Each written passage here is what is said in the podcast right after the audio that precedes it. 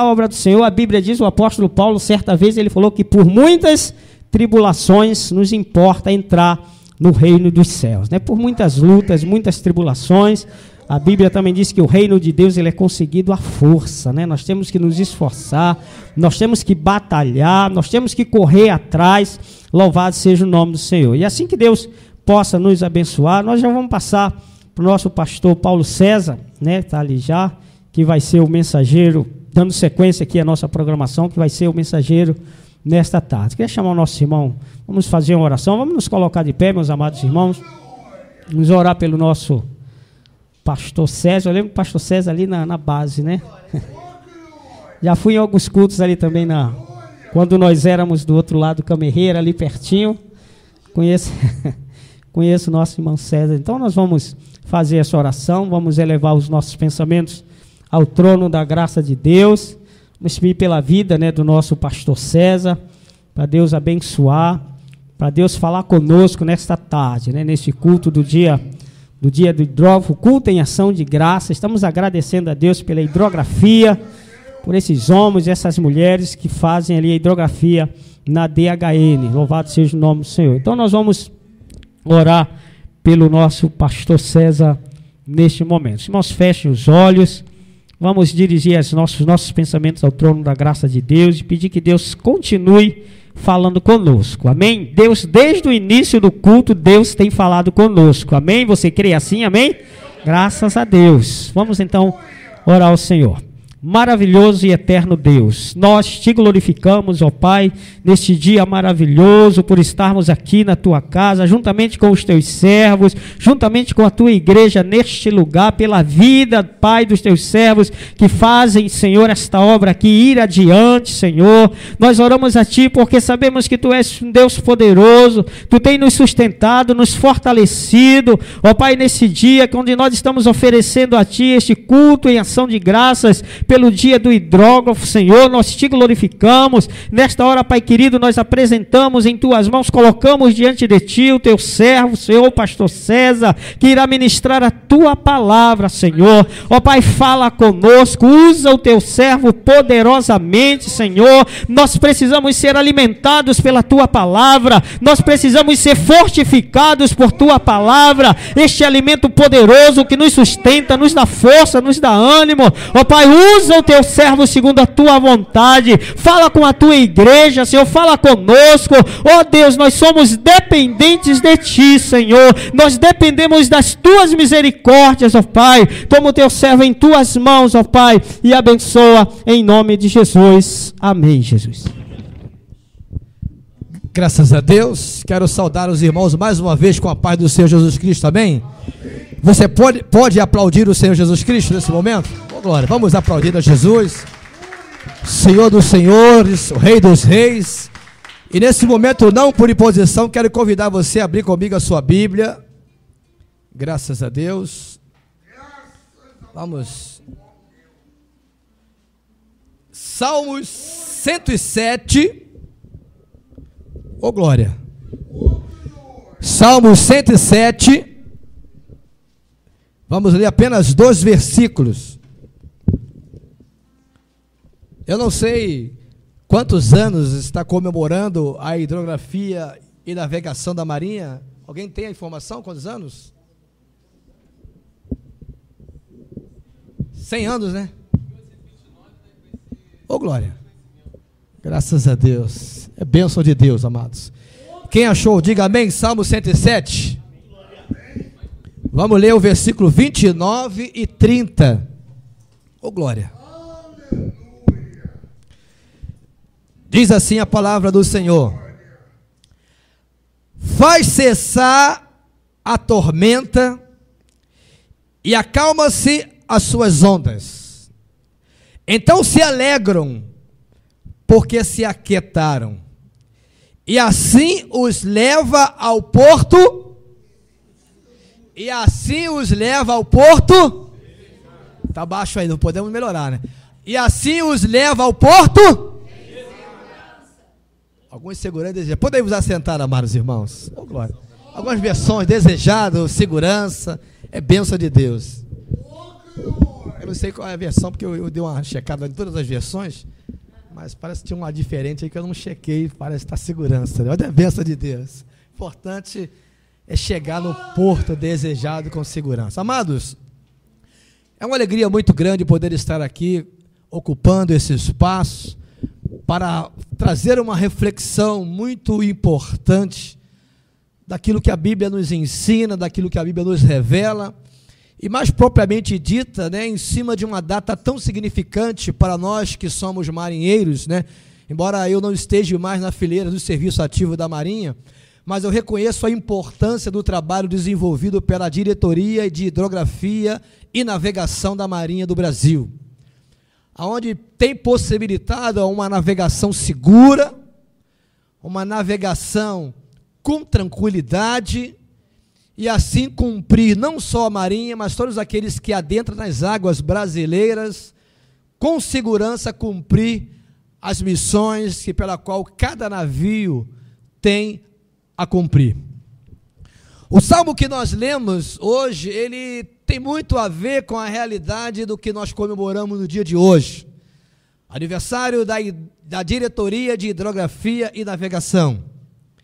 Mas eu quero, nessa primeira fala, trazer algumas reflexões para mostrar a importância desse setor da nossa Marinha do Brasil.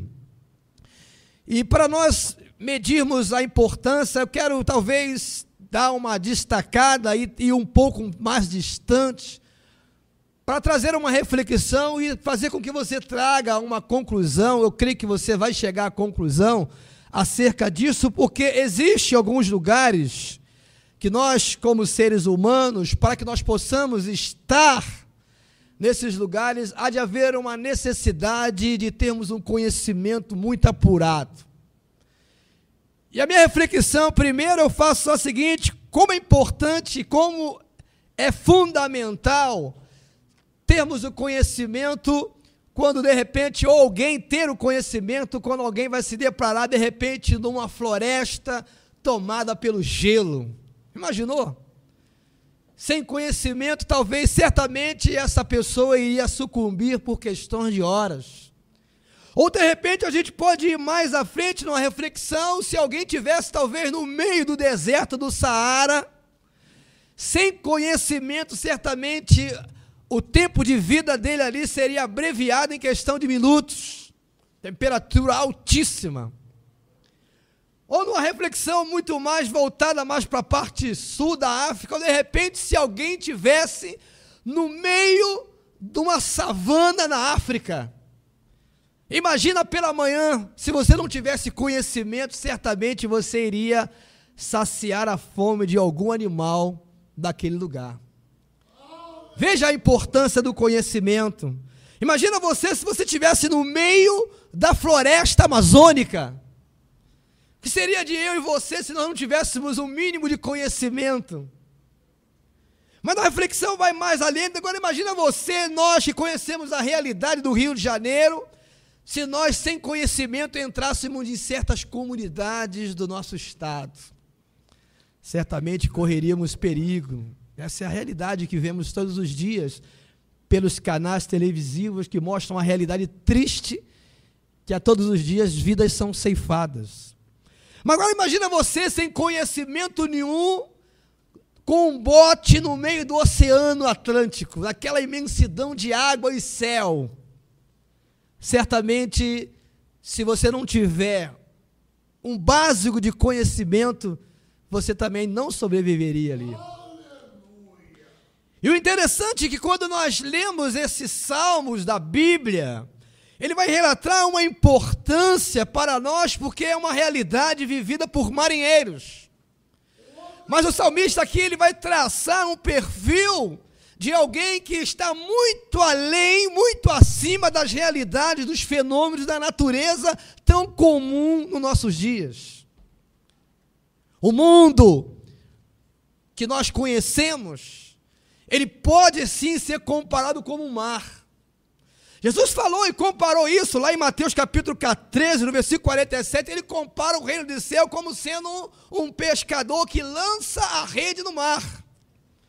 Amados, esse mar aqui simboliza o mundo.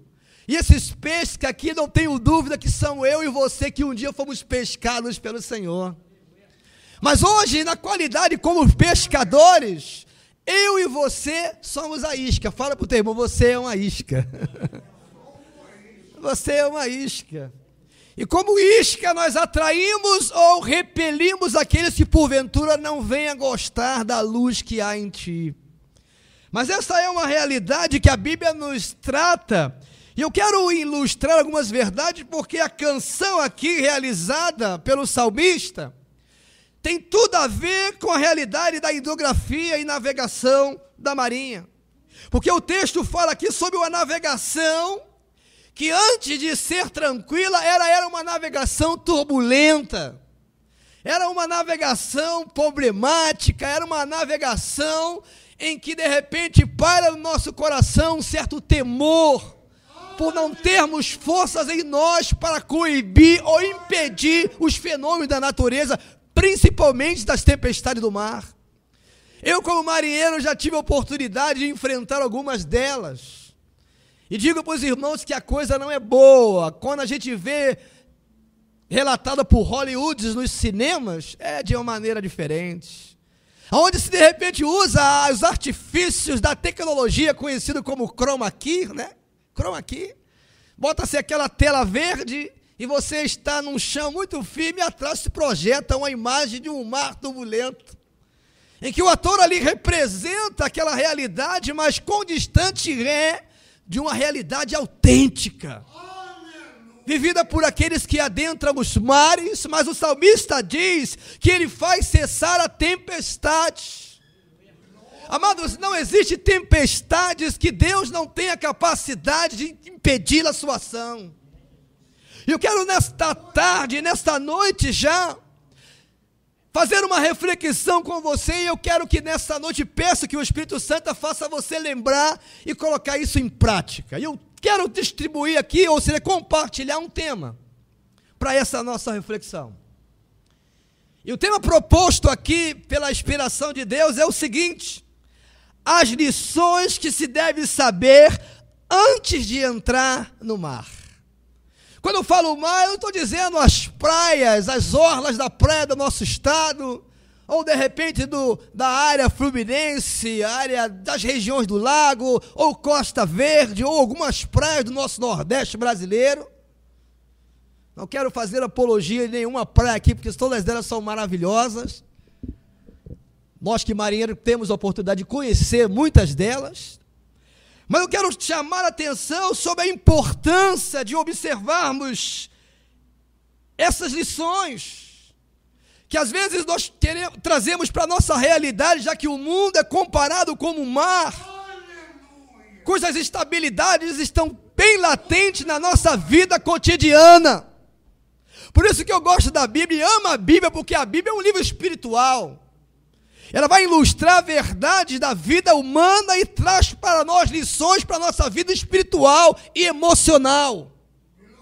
E a primeira lição que eu quero compartilhar com os irmãos dentro dessa reflexão é que não podemos entrar no mar sem saber aonde se quer chegar. Aonde você quer chegar? Pergunta a essa pessoa abençoada que está no seu lado: você sabe aonde você quer chegar? Você já parou para refletir aonde você quer chegar? Amados, eu não tenho dúvida que se pairem em nós algumas dúvidas, mas existe uma que não é dúvida, que é a nossa certeza da nossa estada com o Senhor na eternidade. Mas na nossa vida humana se faz necessário saber aonde se quer chegar. Saber saber aonde se quer chegar, isso vai traduzir uma vida de propósito. Uma vida de objetivos, uma vida de meta, uma vida de planejamento que vamos falar mais à frente. E a Bíblia nos fala que em Lucas capítulo 8, versículo 22, a Bíblia diz assim: e aconteceu num daqueles dias que entrou num barco Jesus com seus discípulos. Olha o que, que ele disse: Passemos para o outro lado. Amado, Jesus sempre sabia aonde ele queria estar. Jesus viveu com um propósito. Jesus não estava atravessando o mar da Galileia para poder talvez ter uma experiência nova do outro lado. Jesus não estava atravessando o mar da Galileia para do outro lado talvez conhecer pessoas diferentes. Não. Jesus viveu uma vida com propósito. E o propósito de Jesus, ele sempre declarou que não era outro de fazer a vontade do Pai. E qual é o teu propósito como existência nesse mundo? Se for diferente desse propósito maior, eu quero chamar a tua atenção que os seus propósitos podem ser frustrados. Você pode ter muitos sonhos, você pode ter muitos anseios, você pode ter muitos alvos, mas se você não aliar os seus propósitos humanos com os propósitos de Deus, eles poderão ser frustrados. A Bíblia diz que o caminho, há caminho que o homem parece ser direito, mas o seu fim um caminho de morte. Mas esse não é a nossa realidade. Não podemos entrar no mar sem saber aonde se quer chegar. A Bíblia nos ilustra uma passagem muito interessante de um profeta, cujo significado do seu nome é pomba. Você sabe quem é? Pomba Jonas. O significado, significado do nome de Jonas é pomba. E a gente entende a importância da pomba já na Primeira Guerra Mundial. Na Segunda Guerra Mundial já se tinha equipamentos capazes de transmitir uma ordem, uma determinação das autoridades, um plano. Mas na Primeira Guerra Mundial que se usava eram os pombos, irmão eram os pombos que levavam as mensagens. Até no século XVI, XVII tinha isso. O Disney tentou até e trouxe para as telas, né, filme sobre a história de um pombo mensageiro, que na sua missão teve que lutar e muitas das vezes contra o gavião, que tentava impedir que ele cumprisse a sua missão. Mas a Bíblia diz que Jonas recebeu uma missão que era de ir para Nínive. A Bíblia diz que ele foi para Tarse. Amados irmãos, ele entrou no mar, não sabendo aonde ele ia. Ele queria fugir do, da presença de Deus, do propósito de Deus, mas não se foge do propósito de Deus. Quando Deus tem propósito para você, aonde você vai chegar, amados irmãos, busque a direção de Deus, busque a orientação de Deus, porque certamente Deus fará mover sobrenatural para te colocar na posição certa. Segunda lição. Desculpa. Devemos fazer todos os preparativos. Olha para o teu irmão, meu irmão, te prepare. Te prepare. Eu, quando entrei na nos primeiros dias da escola militar, tinha um instrutor que ele gostava muito de usar uma, uma expressão para corrigir alguém que de repente não estivesse atento à realidade daquelas das instruções. E ele falava ser um pernambucano arretado, assim, seu despreparado. Meus filhos não gostam que eu fale isso para ele, não. Eu falo, você está despreparado, pai. Não fala esse negócio comigo, não, que eu não estou no quartel, eu estou preparado, meu filho. Seu despreparado, irmão, se você quer entrar no mar, você precisa estar preparado. Eu falo que o mar é o mundo, e o mundo é cheio de competições. Eu não sei que peixe você é nesse mundo, mas que eu sei de uma coisa: o Senhor te pescou, mas no mundo tem tubarão, no mundo tem tanta coisa, irmão, para te impedir de você avançar. E se você não tiver preparado, irmão, você vai ser um despreparado. E um crente despreparado, irmãos, ele quando entra já no mar, irmão, ele sofre, porque ali não é lugar de se preparar, lugar de se preparar é antes. Eu me lembro que embarcado, antes do navio ir ao mar e singrar os mares, né, Malito? Existia uma, toda uma preparação. Aí entra a diretoria de hidrografia e navegação. Pega-se as cartas náuticas, traça-se o rumo, a rota, os lugares, se afia a agulha magnética que vai dar o rumo do navio, coisa comum da nossa tecnologia contemporânea, já que no passado, quando não se tinha, se navegava pelas estrelas. À noite se fazia o rumo, de dia ficava perdido. Nós não podemos estar perdidos, irmãos. A navegação antiga era assim, porque quando de dia não tinha estrela, eles ficavam perdidos, saíam da rota, mas quando chegava a noite, quando eles avistavam as primeiras estrelas, eles se faziam o rumo certo.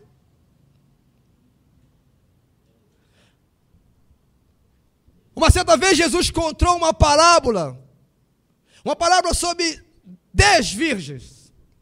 Diz a Bíblia que em determinado momento, lá em Mateus capítulo 25, o versículo 7 diz assim: ó, Jesus fala assim, meia-noite, e veio noivo. Olha o que diz o texto no versículo 7. Então todas aquelas virgens se levantaram e prepararam as suas lâmpadas. O que, que aconteceu, irmãos? Será que elas prepararam mesmo, irmãos? Elas estavam com a lâmpada, mas esqueceram do combustível, irmãos. E a Bíblia diz que cinco tinha combustível, que era o óleo, era o azeite, mas cinco estavam despreparadas. E a Bíblia é, é uma parábola que nos mostra a importância de não estarmos preparados. E a Bíblia diz que de, de, de, de repente uma chega, me dá o teu azeite, eu não posso, vai comprar. Eu sempre digo que a gente tem que tomar muito cuidado com parábola para interpretar parábolas, porque parábolas não, não obedecem regras teológicas. A gente que estuda sabe disso.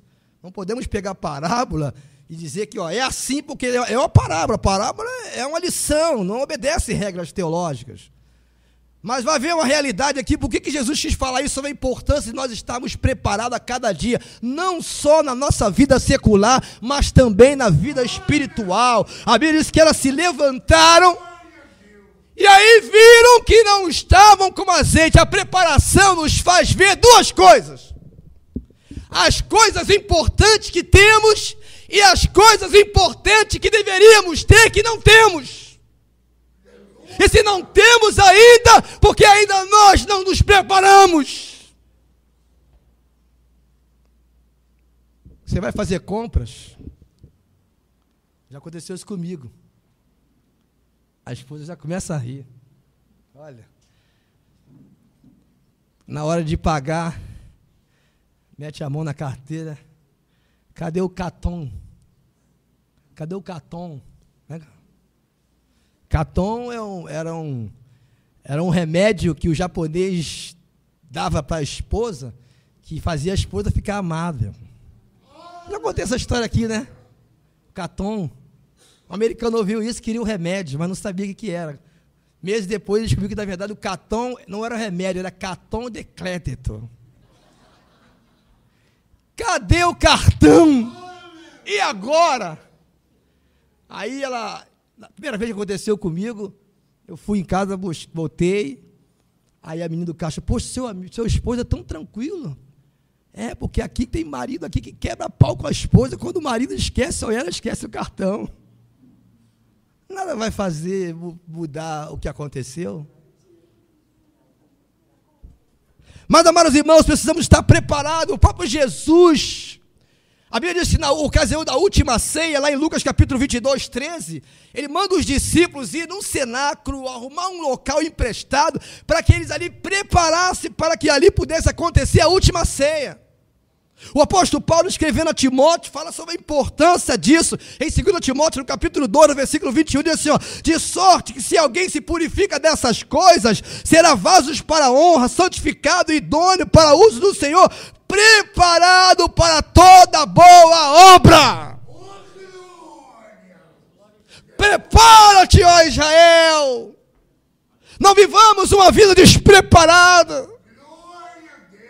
Falam-se em crise, mas fala-se em oportunidade de se aperfeiçoar. Alguns estão até falando aí, pegando a frase de um grande camarada, ele era conhecido como David Camelot. Agora ele faz que tirou o Camelot, virou só David agora. Cara que dá palestra ganhando 10 mil reais. Ele dizia: tira uma só palavra da crise e você vai ter criar. Tira o S, criar. Na crise se cria oportunidades. Então, amados irmãos, devemos estar preparados. Terceiro lugar, irmãos. Não podemos contar apenas com os nossos conhecimentos e habilidades. Entrar no mar faz-se necessário ter cartas. Entrar no mar faz-se necessário conhecer o mar. Dizem que só morre afogado quem sabe nadar. Quem acha que sabe nadar, né? Porque quem sabe nadar conhece uma coisa chamada maré. Se a maré está puxando, a gente entra na praia assim, a gente que é marinheiro, a gente já olha na praia assim e olha assim, ó, tá puxando para lá, não entra ali. Mas o, o desavisado, que diz que sabe nadar, ele mergulha ali, dá uma abraçada depois e ele é puxado duas braçadas para trás, porque ele não está vendo que a maré está puxando para o lado. Por isso que morre. Aí entra a hidrografia e navegação, que além de dizer o tempo, também diz as marés. Para onde está indo as marés?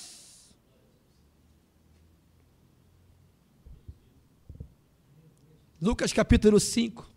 Quem não conhece 5, 5, 5. Mestre, trabalhamos a noite inteira.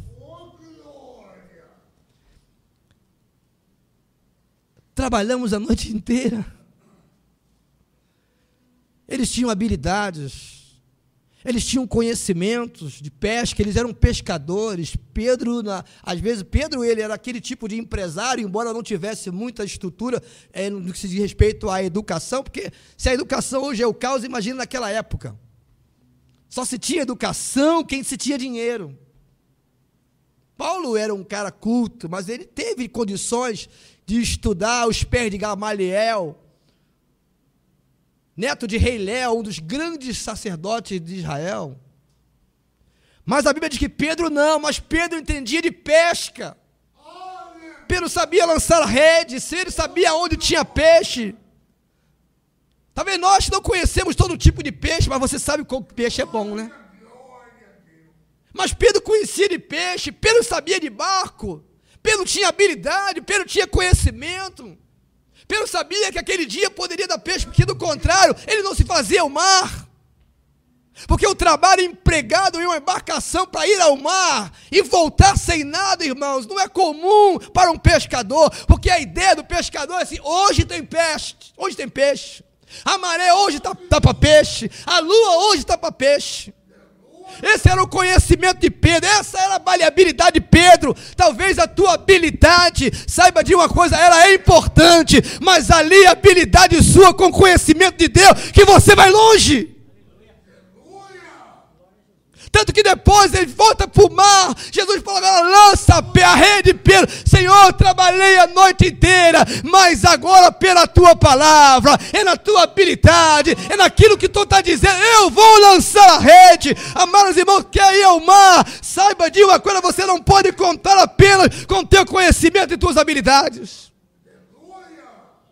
Elas podem te enganar, ela pode te frustrar.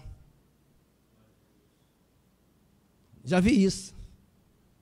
Já observei isso. E Marcos diz que quando Jesus estava num barco, na tempestade, até então, ó, vem um vento aí, mas pode ficar tranquilo. Pedro dizia, talvez, conjecturando. Não, fique tranquilo que eu estou no comando. Vem uma tempestade aí, é tranquilo para a gente. Deixa Jesus dormir, deixa ele lá, deixa o mestre descansar, deixa comigo. Segura o timão aqui. Deixa comigo. Aí arria a primeira, a primeira vela aí, ó. Bota outra, amarra aí, pá, coisa e tá, vambora. Irmãos, a tempestade. Foi aumentando. Além do vento forte, águas começaram a entrar no interior do barco. E o texto diz que o barco ia afundar. Mas a gente sabe que aquele barco, mesmo que entrasse água, jamais ia afundar. Porque quem estava ali não é alguém qualquer, não. E quando um barco onde tem Jesus, irmão, tu pode passar pela tempestade, irmão, Jesus está contigo. Você pode passar pelo fogo, pode passar pelas águas, tu não vai submergir, o fogo não vai te queimar, porque o Senhor é que está contigo, irmãos. Nós não somos templos vazios. Templo vazio são aquelas pessoas que não têm o Senhor. Somos templos habitados por Deus, somos morada de Deus em espírito. Essa é a realidade nossa, é a realidade bíblica, é a promessa de Deus, e Deus cumpriu e cumpre. E a Bíblia diz que eles começaram então, vendo que o, o vento ia se levantar, e a água entrando no barco. E eles então acordam Jesus: olha, não tem jeito, tudo desesperado. Eram pescadores pânicos, desespero, angústia, vamos morrer, olha, tu sabe nadar, eu não sei, e você, eu sei, e agora? Tem bote, tem balsa, não tem. Tem colete salva-vida, não tem, e agora? Mas Jesus estava lá. Jesus nos socorre. Jesus levanta e repreende o vento e o mar. E o que, que eles dizem? Quem é esse homem? Sabe que esse homem é Jesus, que o vento e o mar lhe obedecem. Quarto lugar, irmão, quarta lição. Devemos, irmãos, estar preparados para todos os imprevistos. Nem sempre as coisas é do jeito que a gente quer. Já dizia um grupo dos anos 80 conhecido como Semeando as coisas não é do jeito que a gente quer. As coisas não acontecem como na novela da TV. Mas, amados irmãos, devemos estar preparados para todos os imprevistos. Mas temos entender que não existe imprevisto para Deus. Ninguém pega Deus de surpresa. Não existe nada que Deus vai, não, irmão. Deus está no controle, Deus está muito mais na frente, mas nós não. Nós não. A Bíblia diz lá em Mateus 8, 24, que quando Jesus atravessa com os discípulos do mar da Galileia, diz assim: ó, e eis que no mar se levantou uma tempestade. Você acha que eles estavam preparados para aquilo? Será que eles sabiam que ia enfrentar aquilo ali? Se eles soubessem, certamente eles não entrariam naquele barco. Eles não conheciam o Senhor como nós conhecemos hoje, eles estavam conhecendo. Eles estavam cumprindo o que o profeta diz: conheçamos e prossigamos em conhecer o Senhor. Era uma experiência a mais que eles teriam. Que o próprio Jesus ia os ensinar naquela grande escola dominical, ao ar livre, para mostrar para ele que as inquietudes das tempestades do mar, que às vezes assola a tua vida e a minha vida, Deus tem o controle.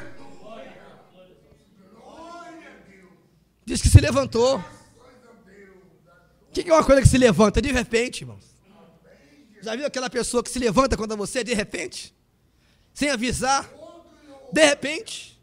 Do nada, às vezes acontece alguma coisa, alguém se levanta do nada, de repente. Você não espera. Não existe um mensageiro, não existe um aimaiás daquele que corria sem mensagem, ou outros mais, para chegar, olha, vem aí a tempestade. Não! Não avisa, irmãos. Devemos estar preparado para os imprevistos. Por isso que a gente sempre ora, né? Por isso que a gente sempre clama a Deus misericórdia. Porque eu não sei o que vai acontecer comigo ou com você daqui a duas horas. Mas a Bíblia diz que no Salmo diz que aos seus anjos dará ordem ao teu respeito. Para quê? Para te guardar para te guardar, para te guardar, para te livrar. em quinto lugar, quero chamar a atenção para a gente encerrar a quinta lição que devemos saber antes de entrar no mar, irmãos. É que devemos estar abertos às possibilidades de mudança de rumo a fim de chegarmos ao nosso destino. Você está preparado para as mudanças? Eu não digo mudanças nossas, eu falo mudança de Deus. Está preparado para uma direção nova? Está preparado para um destino, o mesmo destino, mas por direção diferente? Amado, de onde eu moro, eu tenho muitas maneiras de chegar no centro da cidade. Eu posso chegar de ônibus, posso chegar de, de trem, posso chegar de, de várias coisas, de várias maneiras. E nós precisamos estar abertos a essa realidade, porque às vezes nós só queremos que Deus haja da mesma maneira que eu quero. A diretoria de hidrografia e navegação ela oferece essas possibilidades. Ela vai dar uma direção talvez diferente, porque às vezes você quer uma navegação por aquele rumo, de repente alguém diz lá: olha, o rumo tal tem uma tempestade muito grande, faça outro rumo. Triste quando a gente fala assim: ó, não tem como sair. Eu não vou nem entrar na viagem de Paulo indo para Roma, porque se a gente entrar aqui, não termina essa mensagem. Não vou nem entrar ali, porque Paulo queria chegar à Itália. Quantas coisas aconteceram na vida de Paulo, mas eu quero chamar a atenção. Nós devemos estar preparados para as mudanças, irmãos. Mudanças acontecem não só na sociedade, mas como acontece também em nós. No caso aqui são as mudanças para a gente chegar no destino que Deus quer. Aí a gente lembra de Jonas. Qual era o rumo de Jonas, irmãos? Jonas levanta e pregue contra Nínive. Jonas desce a Jope, paga a passagem daquele barco, vai para o porão e dorme, vai para Jope. Mas, irmãos, como fugir do rumo de Deus, irmãos? Como escapar da direção que Deus. Irmãos, tem, tem situações que Deus até permite que a gente tome uma direção errada para a gente dar a cabeçada e voltar. Mas quando Deus vê que esse rumo que a gente está tomando vai trazer consequências tão grandes, porque a gente não tem noção, que às vezes um evento aqui, ele, vai desencadear uma série de eventos diferentes. Como se, por exemplo, se você voltasse no tempo e mudasse um evento lá atrás, tua história hoje seria outra. Isso é ciência de uma maneira é, muito mais aprofundada. É que nem ontem eu estava pintando com meus filhos lá, né? a janela. Aí meus filhos falaram assim: ah, não, quem, Jesus ressuscitou Lázaro, foi o, foi o primeiro. Foi, meu irmão, o, a primeira pessoa a ser ressuscitada foi Jesus. Aleluia. A primeira pessoa a ser ressuscitada na Bíblia foi Jesus. Não foi Lázaro, não foi aquela menina, foi Jesus. Sabe por quê? Porque Jesus morreu na eternidade. Se ele morreu na eternidade, ele foi o primeiro a morrer e ressuscitar. Pensa nisso, irmãos.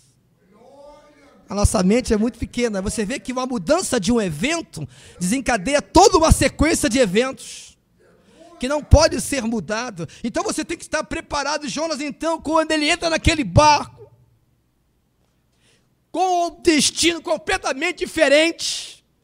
Deus faz levantar uma tempestade, os marinheiros se levantam, o caos, cada um clama para o seu Deus, era uma confusão de Deus ali. Até que alguém desce no porão, vê Jonas dormindo, dormente que tu está fazendo, quem é você? Jonas se identifica quem ele é e declara que aquele mal era proveniente da sua desobediência. Aleluia. Deus então refaz o seu destino refaz o seu rumo. Amados, a diretoria de hidrografia e navegação faz isso. Quando, através de, suas, de seus instrumentos, observa que aquela navegação corre perigo, ela avisa.